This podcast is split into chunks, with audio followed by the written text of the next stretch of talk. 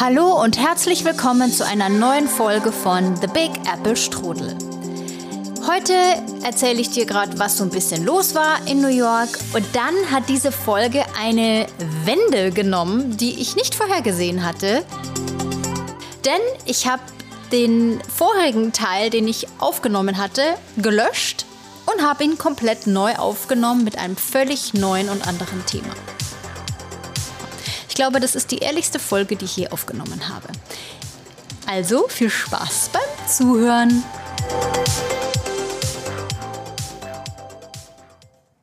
Schön, dass du wieder eingeschaltet hast. Ein Hallo aus Brooklyn.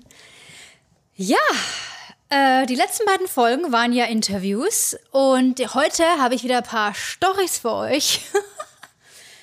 äh, ja, es war einiges los und die erste große Sache, die hier in New York passiert ist, naja, okay, so groß ist sie jetzt nicht, aber für New Yorker war das jetzt online und Social Media wirklich eine Riesensache. Ach, die New Yorker sind schon lustig. Also, irgend so ein Typ kam aus LA und hat äh, in New York einen Bagel bestellt und hat darüber ein Video gemacht. Und äh, der Bagel war ein Scooped Out Gluten-Free Bagel. Also, glutenfree Bagel, okay, na, kann man machen, wenn man da auch unverträglich ist und so. Aber scooped out, das geht ja für die New Yorker gar nicht. Also, das ist ja ein Unding, weil entweder isst man einen Bagel oder man isst keinen. Was bedeutet scooped out? Also, es heißt sowas wie ausgehöhlt. Das heißt, du nimmst mit so einem kleineren Eis, äh, wie nennt man die denn jetzt? Diese Eisscoops, also, ne? Die Mia wüsste jetzt das Wort wieder. Äh, also man scoopt, also man entnimmt praktisch, der Bagel ist ja rund, ne? Ist ja wie ein Donut, nur größer und damit ist ein Loch. Und dieser Kreis von Teig, da wird praktisch so das Innenleben des Bagels weggenommen, rausgenommen. Also wie bei einem Brötchen, weißt du, wenn du ein Brötchen aufschneidest, dann ist ja immer so ein bisschen Teig in der Mitte. Ne? Das nimmt man meistens und steckt sich in den Mund. Und so ist es beim Bagel eben auch. Also ähm, das macht halt nur keiner, weil man isst halt gleich mit. Es wird belegt, zack, und dann isst man das alles. Und dieser LA-Mensch wollte also diesen Teig weghaben damit also, nehme ich mal an, weniger ähm, Kohlenhydrate ne, im Bagel sind. Ja, da, da, da flippen ja die New Yorker aus. Das geht ja gar nicht. Also einen Bagel auszuhöhlen, nein. Auf jeden Fall hat er das auf äh, Social Media gepostet und er hat einen kompletten Shitstorm bekommen. Die New Yorker sind ausgerastet. Oh, das geht überhaupt gar nicht. Geh zurück nach LA. Scooped out gluten-free Bagel. No way. Du musst den Bagel so essen, wie wir hier, ihn hier alle essen. Also es war die ganze Woche Highlight. ist, glaube ich, auch so ein bisschen eben diese Rivalität ne, zwischen ähm, LA und New York. Und ja, also was Bagel angeht, sind die New Yorker einfach extrem streng. Und ähm, ja, das war also sehr amüsant, muss ich wirklich sagen. Ja, also wenn ihr jemals in New York seid, lasst niemals den Teig vom Bagel aushöhlen. Könntet ihr Ärger bekommen. Und das kann auch wirklich sein, dass der ähm, Bagel, also der, der Shopbesitzer, dass der sagt, ne, macht er nicht. Kann in New York passieren. Ja, da haben die Standards, gell, die New Yorker. Äh, solltest du äh, Tipps brauchen für die besten Bagel in äh, Manhattan oder in Brooklyn, die befinden sich in meinem New York City Guide. Äh, Link ist äh, in den Show Notes. So, kommen wir zu einem größeren Problem von New York das aber in anderen Städten noch größer ist. Das hätte ich jetzt nicht gedacht. Ich glaube, viele New Yorker auch nicht. Ähm, Ratten. Mei, das war jetzt eine schöne Überleitung. Also von Bagel zur Ratte. Das ist jetzt so, dass ja bekannt ist, dass ähm, New York ein Rattenproblem hat. Okay, wissen wir alle.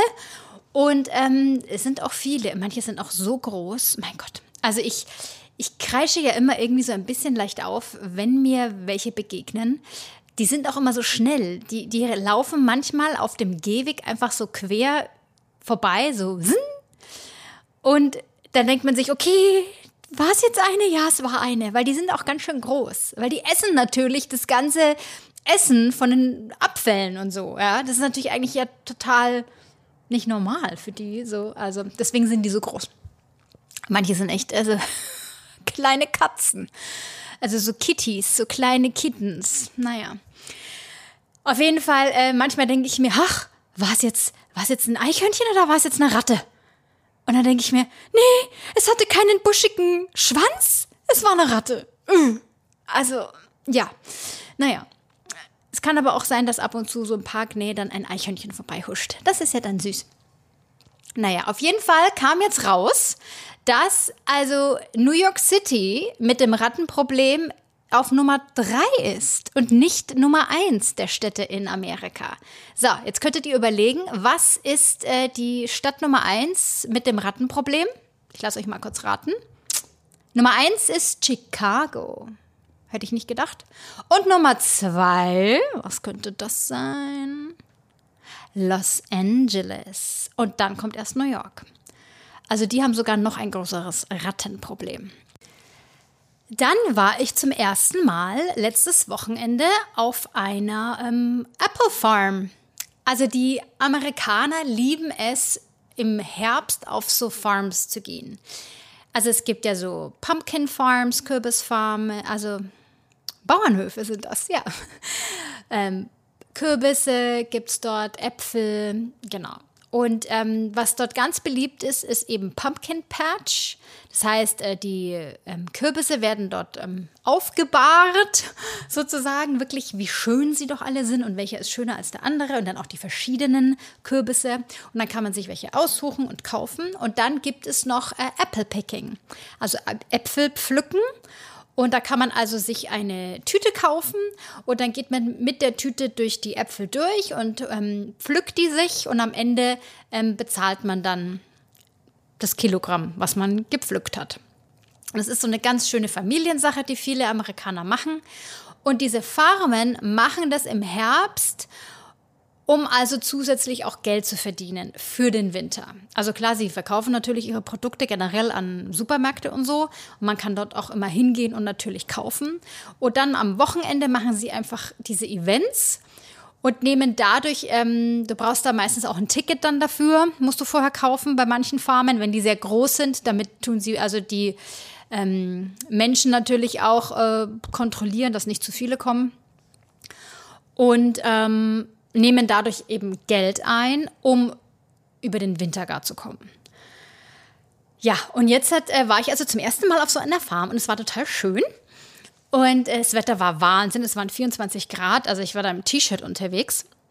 Und an diesem Wochenende hatte diese Farm einen, die heißt Harvest Moon Orchard. Und die hatten ein Oktoberfest dort. Also das war sehr lustig, muss ich sagen. Also es war eine Band, eine Oktoberfest Bayern Band. Die waren auch ganz gut, muss ich sagen. Sie hatten teilweise schon ein klein wenig ähm, einen englischen Akzent im Deutschen.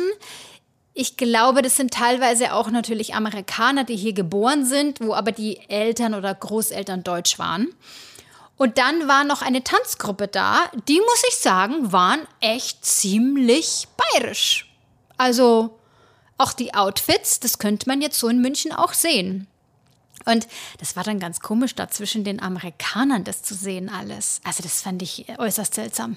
Ich hatte dann auch so ein bisschen irgendwie so Heimatgefühl und so ein bisschen, das fand ich komisch, ja. Also, ja. Ähm, was ein bisschen blöd war, war, dass wir sehr lange anstehen mussten äh, bei den ganzen Ständen, um Essen und Getränke zu bekommen. Das war wirklich ein bisschen nervig. Aber sie haben halt auch wahnsinnig viele Leute aufs Gelände gelassen, weil das war der Samstag und am Sonntag wurde es abgesagt, weil wieder Regen war.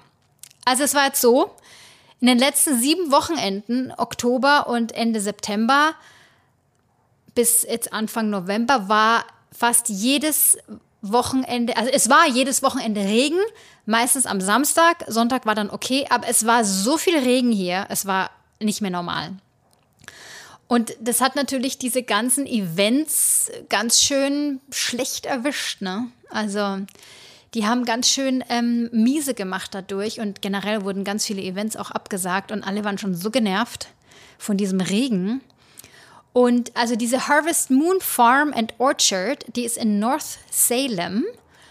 Und im September und Oktober machen die eben solche Herbstfestivals.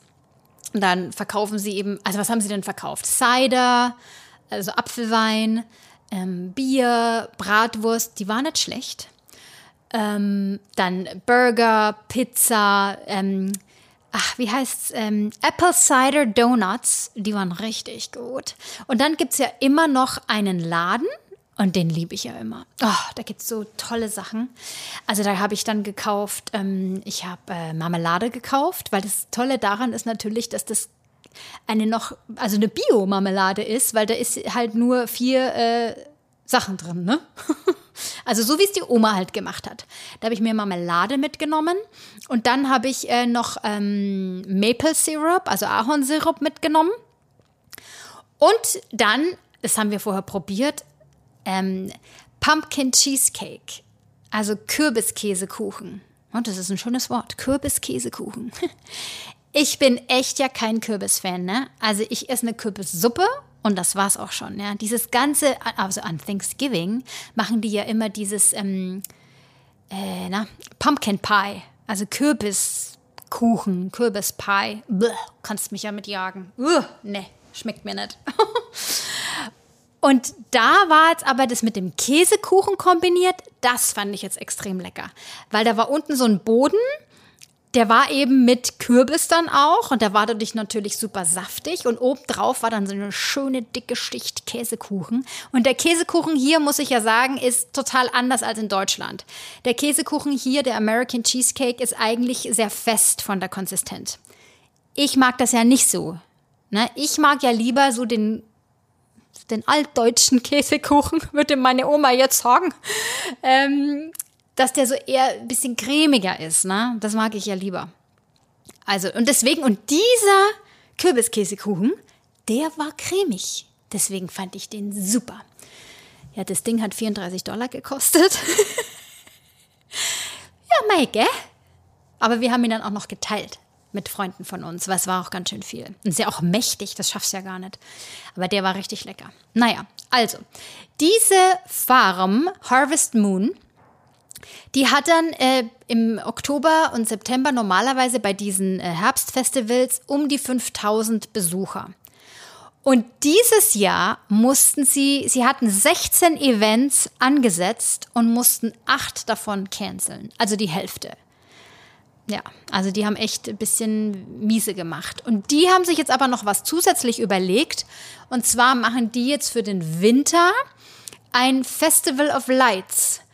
Und das ist dann so, da musst du auch ein Ticket vorher kaufen, dann läufst du da durch die Apfelbäume durch, ähm, die natürlich dann kahl sind, aber dann haben die die Apfelbäume mit ähm, Lichter äh, um, um, umwickelt und haben so andere Leuchtgestalten ähm, und Sterne und Häuschen und alles Mögliche, das also mit Kindern, dass man da durchläuft. Und dadurch machen die dann auch nochmal Geld. Das machen übrigens mittlerweile jetzt viele hier im Winter der Botanische Garten hier in Brooklyn zum Beispiel, klar, wer geht jetzt im Winter in den Botanischen Garten? Ne? Also klar, du gehst vielleicht mal in die Tropenhäuser und so, aber sonst, mei. Und die machen auch äh, zwei bis drei Monate lang eine, es das heißt dann Lightscape. Und da haben die den, den Botanischen Garten ganz, ganz toll mit Lichtern geschmückt. Das sieht so toll aus. Das ist echt immer super. Und damit machen die natürlich noch zusätzlich Geld, gell? Ja. Genau, aber es war auf jeden Fall ganz schön und ähm, ich war irgendwie froh, das mal jetzt zu machen, weil das ist hier wirklich ein, ein Highlight im Herbst, das ganz viele Familien machen.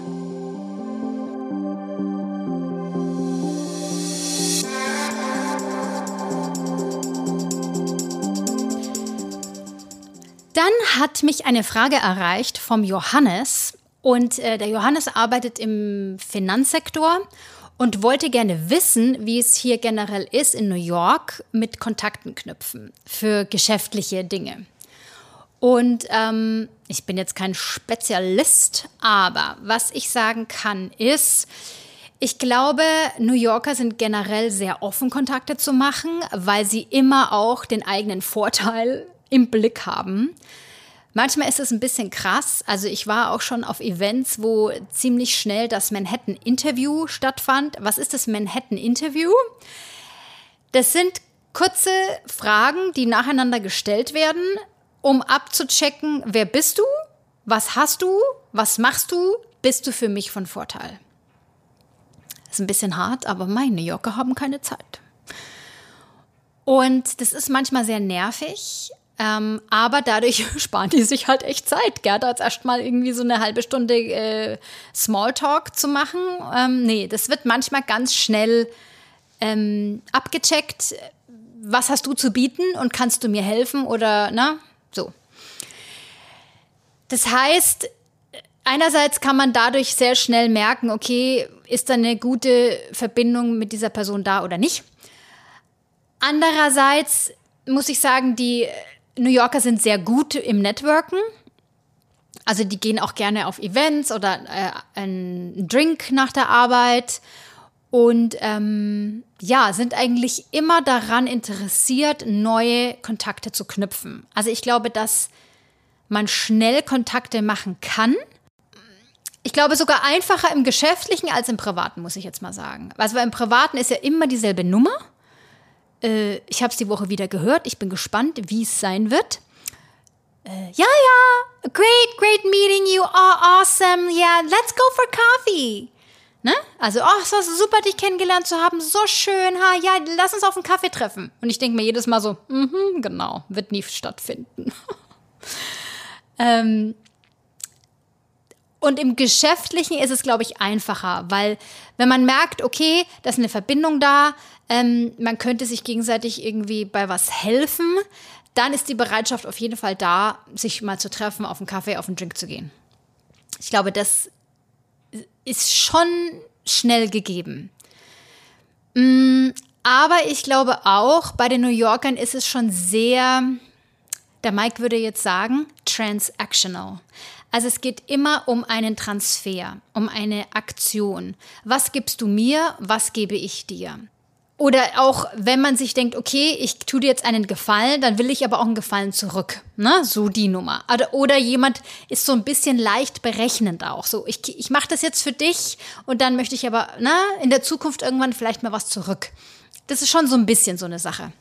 Und die, die New Yorker sind wahnsinnig gut darin, dir das Gefühl zu geben, dass du jetzt der nächste beste Freund von denen wirst. und dann kommt nichts mehr. Also das ist mir schon ein paar Mal passiert. Da dachte ich mir, wow, das war so ein schöner Abend und toll. Und dann hörst du nie wieder was von der Person. Also ja, das ist schon. Hm. Also von daher würde ich jetzt generell mal die Frage so beantworten: ich, Du kannst schnell Kontakte knüpfen. Und wenn du auch was Gutes zu bieten hast ähm, im Austausch, wird es sicherlich einfacher sein. Ja, und dann sind sie aber auch sehr gut im Connecten. Also sie sind schon sehr willig, dann doch auch mal den einen oder anderen Kontakt mal rauszulassen. So, ah, ich kenne da aber jemanden bei Google, bei Facebook, bei der und der Bank. Äh, ich verbinde euch mal. Also da sind sie eigentlich schon meistens sehr offen. Deswegen, ich glaube nicht, dass man hier auf Messen rumtanzen muss. Außerdem gibt es hier auch gar nicht so viele Messen, glaube ich. Also es ist ja jetzt nicht so eine wirkliche Messestadt. Es ist eher eine, wenn dann eine Eventstadt. Ich glaube, hier in New York finden eher Events zu gewissen Themen statt, so Networking-Events oder sowas. Aber die sind dann eher so ein bisschen in einer bestimmten Nische. Ja. Also zum Beispiel nehmen wir mal äh, den Bereich Mode. Ja, hier ist keine Modemesse, hier ist die Fashion Week. Ne? Hier werden dann Modenschauen als Events gemacht. Und so connectet man sich und zeigt, seine Kleidung. Ähm, die machen das ein bisschen raffinierter. Deswegen, Johannes, komm her. Du wirst dir connecten, Connections machen, wirst du sehen.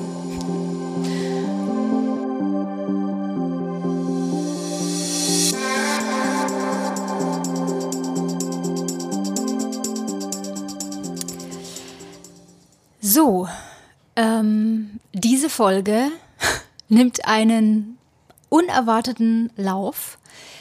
Ich habe gestern die Folge eigentlich komplett aufgenommen und habe ab hier alles gelöscht. Weil, also das sind jetzt lustige Geschichten aus dem Fitnessstudio und so gewesen, die kann ich euch auch wann anders erzählen. Und ich habe mich entschieden, die zu löschen und diesen zweiten Teil jetzt heute aufzunehmen, weil ich auch mal authentisch sagen will, was Sache ist. Und weil ich mich einfach nicht nach lustig und Fitnessstudio fühle. Und ich finde, dass alles Platz haben sollte in diesem Podcast. Und ja. Also, es ist so, dass ich äh, gestern Abend dann wirklich irgendwie, dass mir alles auf die Füße gefallen ist. Mir es richtig schlecht ging, ich traurig war und ich kann euch auch sagen, warum. Ich erzähle euch hier immer von New York und wie toll das hier ist und das ist auch super hammergeil hier, da braucht man gar nicht reden. Aber es ist hier so eine krasse Dualität, so wie du die größten und höchsten Höhen hier hast und Freudegefühl, genauso tief fällst du auch. Ja, das eine ohne das andere geht nicht. Hier zu leben ist einfach echt eine Herausforderung. Es ist wirklich etwas, diese Stadt bringt dich an deine Grenzen und du weißt gar nicht, wo deine Grenze ist und du denkst, die ist schon längst da, dabei ist sie noch gar nicht da. New York macht mich oft extrem wütend, sauer, enttäuscht, traurig, einsam.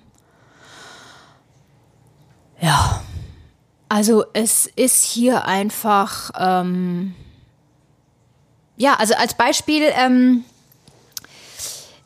ich bin ja hier mit dem Mike und der Mike hat natürlich hier einen krassen Job in der Finanzbranche und ähm, das ist sehr ähm, fordernd und sehr einnehmend und dieser Job nimmt auch in unserer Beziehung sehr, sehr viel Raum ein, was verständlich ist. Und gleichzeitig denke ich mir oft, ich bin auch noch hier. Das Geglucker ist meine Spülmaschine. Sorry. Also ich bin auch noch hier und es ist manchmal irgendwie schwer, sich hier auch meinen Platz zu nehmen, weil ich natürlich nicht diesen Kaliber an Job habe.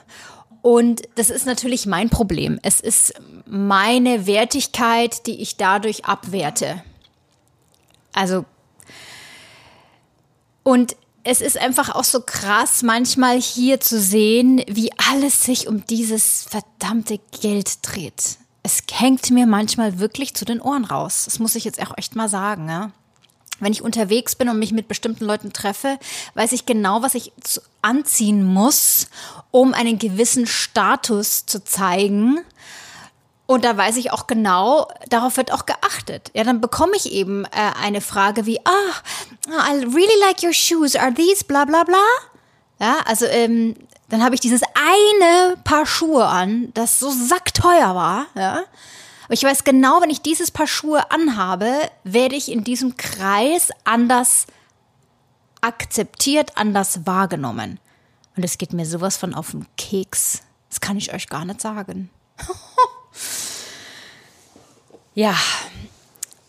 Und diese Oberflächlichkeit, die ich ja auch wirklich total mag, weil im Alltag ist es so schön, dieser Smalltalk und dieses einfach mal kurz Chitty-Chatty machen und so diese gleiche Oberflächlichkeit, die bringt mich manchmal echt noch um mein letztes bisschen Gefühl, dass diese Stadt aus mir herauspresst. Weil, also manchmal auf manche Partys zu gehen, da habe ich auch dann gar keine Lust mehr, weil ich genau weiß, wie das abläuft. Ich werde dann da stehen und dann sind da irgendwelche ähm, gut situierten Menschen und dann stehe ich da und äh, ich weiß eh nicht, was ich mit denen reden soll. Die wissen nicht, was sie mit mir reden sollen. Und dann ist das so ein Geplänkel und ich denke mir so, das ist vergeudete Zeit. Also mir fällt es manchmal sehr schwer, das Spiel von New York mitzuspielen. Das muss ich jetzt vielleicht mal so ausdrücken. Und es ist definitiv ein Spiel hier. Ähm, wie ich vorher schon erzählt habe im ersten Teil der Folge, äh, dieses äh, Transaktion mäßige. So, was kannst du für mich tun, dann tue ich auch was für dich. Ähm, und andererseits gibt es aber schon dann wieder die Gemeinschaft, die man spürt in gewissen äh, Dingen. Aber an manchen Tagen oder in manchen Wochen ist dieser Schatten von New York einfach schon wirklich,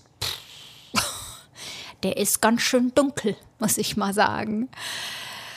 Ja, und ähm, wir sagen beide auch immer, der Mike und ich, manchmal ist es hier sowas von, es geht nur ums Geld, es geht nur auch dieses, diesen Kreisel aufrechtzuerhalten, ja. Also jetzt sind wir ja wirklich hier noch, also uns geht's ja gut hier, ja. Also wir müssen jetzt nicht jeden Dollar umdrehen.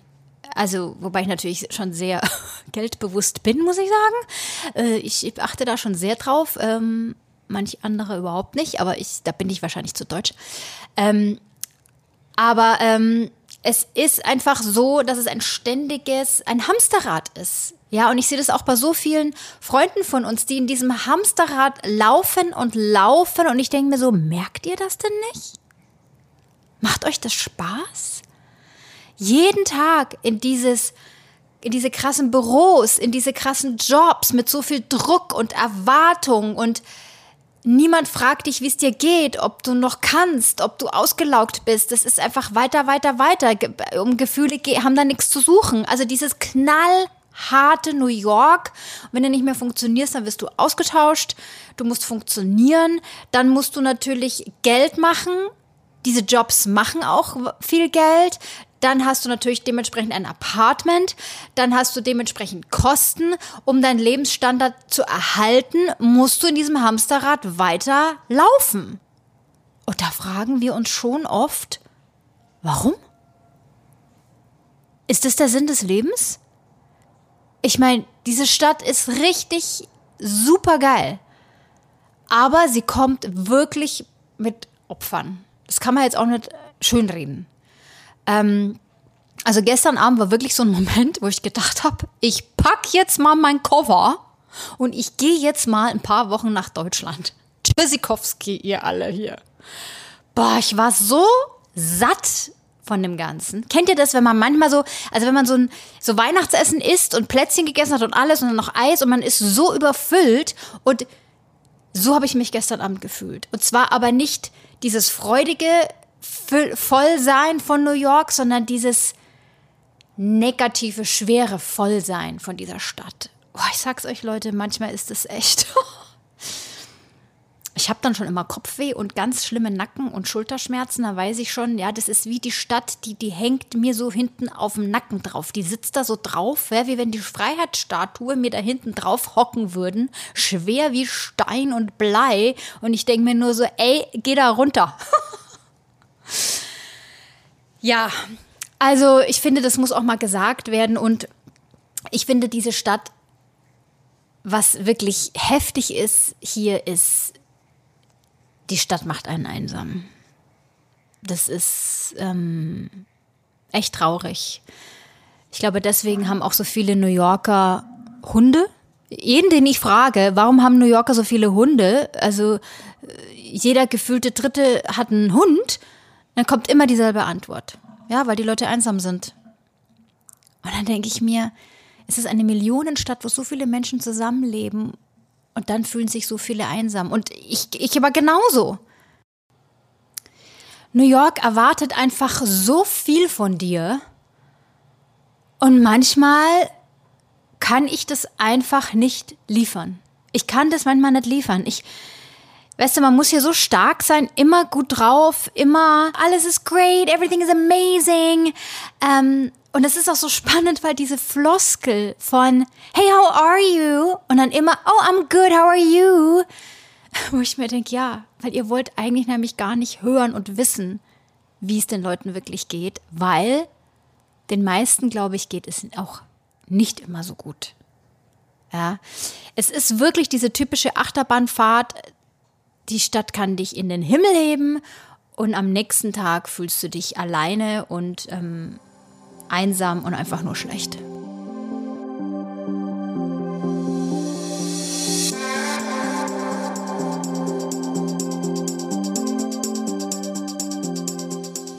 Ich glaube, es liegt eben auch daran, dass dieser Kapitalismus hier extrem ist. Das muss ich dann schon auch noch mal sagen. Ähm, es geht immer um Optimierung, um nach vorne kommen, um besser zu werden. Und es ist einfach super anstrengend.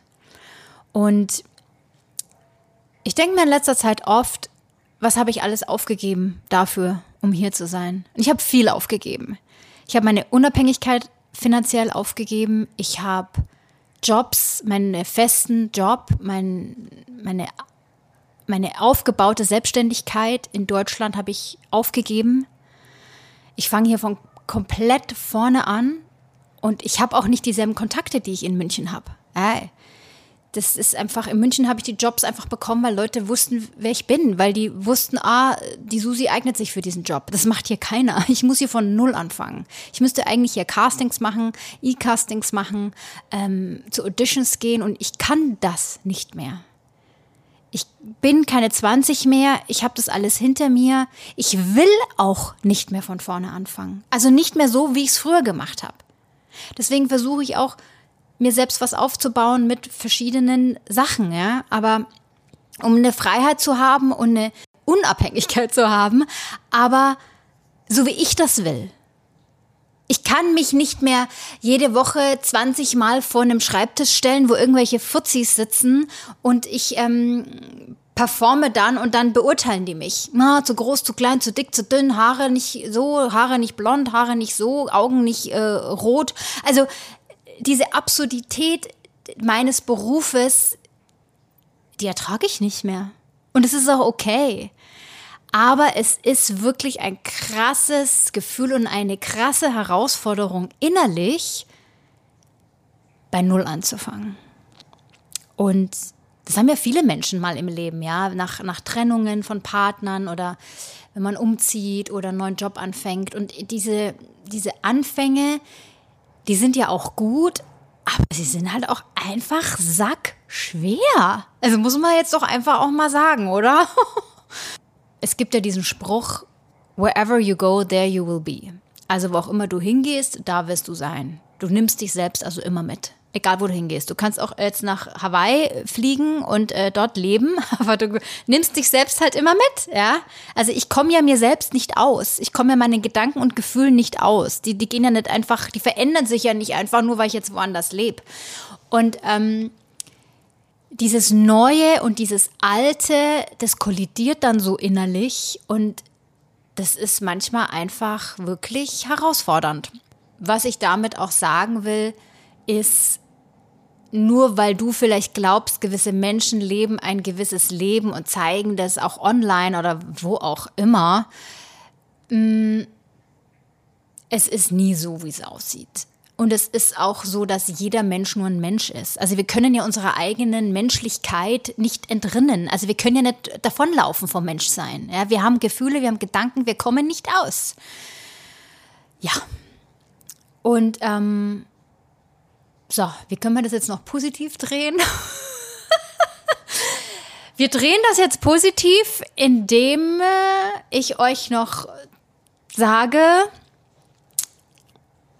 wie, wie gehe ich damit um? Was mache ich jetzt damit? Ja, ich mache einfach weiter, ne? Also, was ich gemerkt habe, ist, was total gut ist, auch mal die negativen Dinge auszusprechen und zu sagen. Also, ja, einer meiner Sätze, die immer kommt, ist, ja, ich werde hier nie erfolgreich sein. Das ist so, äh, ich werde es hier eh nie schaffen. Ja, das ist so der innere Monolog. Und äußerlich sage ich mir, also im Außen sage ich mir aber dann so, ja, Susi, und du schaffst das und du wirst total erfolgreich hier und das wird super, wirst du sehen. Und, und dann ist aber dieser riesige Graben innerlich von, du wirst es hier nie schaffen und ja, du wirst hier der absolute Superstar. Ähm, und dieser Graben ist, glaube ich, das, was den Schmerz bereitet. Huh, jetzt wird es richtig tief hier, Mensch. Eieiei. Ähm, dieser Graben zwischen diesen beiden Aussagen, das ist, glaube ich, der Schmerz. Weil ich möchte gerne etwas erreichen hier und habe aber auch wahnsinnig Angst davor, dass ich es nicht schaffe, dass ich alles aufgegeben habe, mich hier jahrelang durchgewurschtelt habe und am Ende kommt nicht das raus, was ich erwarte oder was ich mir erhoffe. Und das wäre ganz schön schlimm. Und andererseits, selbst wenn es so wäre, mein, dann ist es halt so, gell? Und? Ähm, ich habe es ja wenigstens versucht. Ich habe es ja wenigstens probiert. Und ein älterer Freund von mir hat mal zu mir gesagt, es gibt nichts Schlimmeres als die Unterlassungssünde. Und ich finde, damit hatte er recht. Also die Dinge dann nicht zu tun, ist ja vielleicht das, was man am meisten bereut, als wenn man es einfach probiert. Und jetzt habe ich einfach mal angefangen, diese Worte, diese, dieser negatives, diese Selbstgespräche da, ne, diese negativen Sätze, dass ich die auch einfach mal ausspreche und mir denke, ja, mei, so ist es halt, gell? Also einfach mal zu sagen, ja, ich bin Versager. Ich habe es hier noch nicht geschafft. Bis jetzt. Es ist anstrengend. Ich probiere es. Und es kommt aber am Ende nicht das raus, was ich mir bis jetzt er erwünscht habe. Und ich sage das jetzt sogar zu Hunderten von Leuten in einem Podcast. Aber letzten Endes ist es total egal, weil ich es ja nur mir. Und ich gebe einfach mal zu und hole in die Realität, was ich mir innerlich eigentlich jeden Tag sage. Und dadurch verliert es so ein bisschen die Macht über mich, habe ich festgestellt. Ich meine, es fühlt sich total beschissen an, ganz ehrlich. Also, und die ersten Male, wie ich das laut ausgesprochen habe, fand ich das richtig schockierend und ganz, ganz schlimm.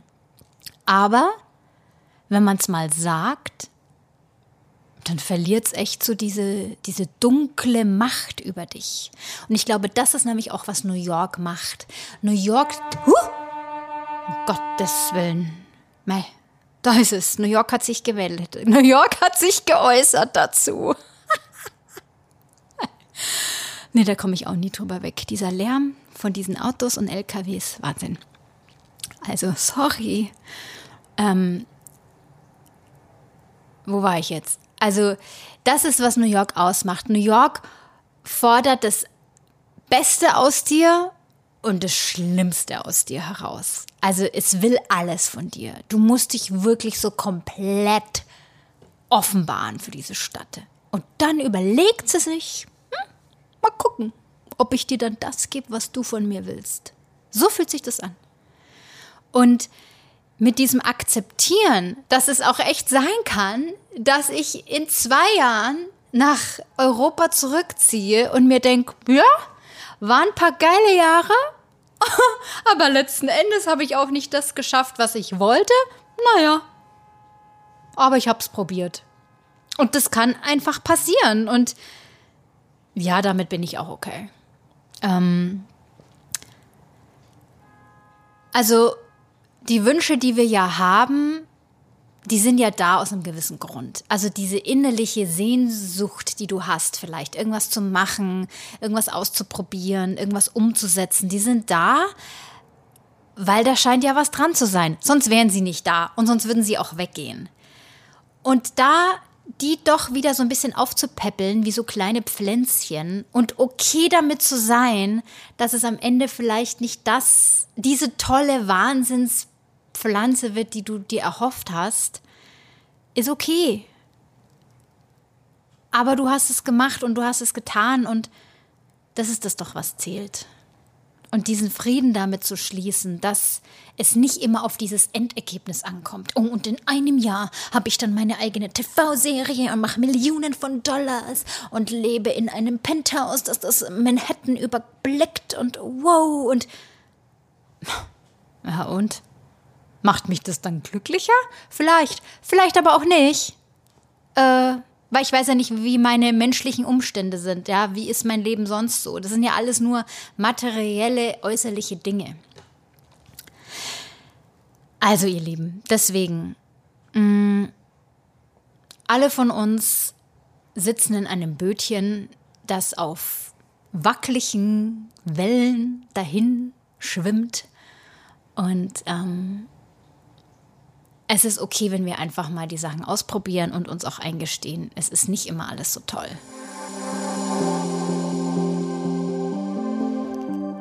Danke, dass du mir zugehört hast. Ich hoffe, ich habe dich da irgendwie erreicht, wie auch immer das bei dir jetzt angekommen ist. Ähm, ich habe einfach mal mein Bötchen, mein Ehrlichkeitsbötchen auf das Wasser gesetzt und bin losgepaddelt. Und die kleinen Wellen, die ich geschlagen habe, wie die bei dir ankommen, das weiß ich nicht. Aber ich finde, ihr solltet auch wissen, dass hier eben nicht auch immer alles so toll ist und so mega, wie es scheint. Und dass eben hier Urlaub machen für eine Woche das Geilste überhaupt ist und hier leben wirklich ein hm, die Olympiade ist, würde ich mal sagen. und dass du und ich am Ende beide nur menschlich sind und wir alle dieselbe Suppe auslöffeln müssen.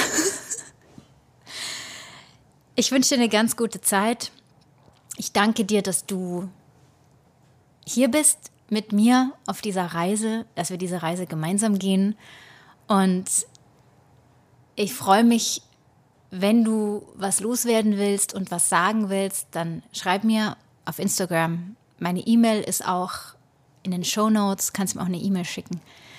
Ähm, pass einfach gut auf dich auf, hör auf deine Bedürfnisse und auch auf deine Sehnsüchte. Und ja, wir werden den Rest des Jahres schon noch schaukeln. ich schicke dir eine Herzensumarmung und wünsche dir jetzt noch eine gute Zeit. Bis zum nächsten Mal. Und da habe ich dann hoffentlich meine Fitnessstudio-Lustigkeiten für dich parat. Dann lachen wir wieder. Bis dahin, ciao, ciao aus Brooklyn.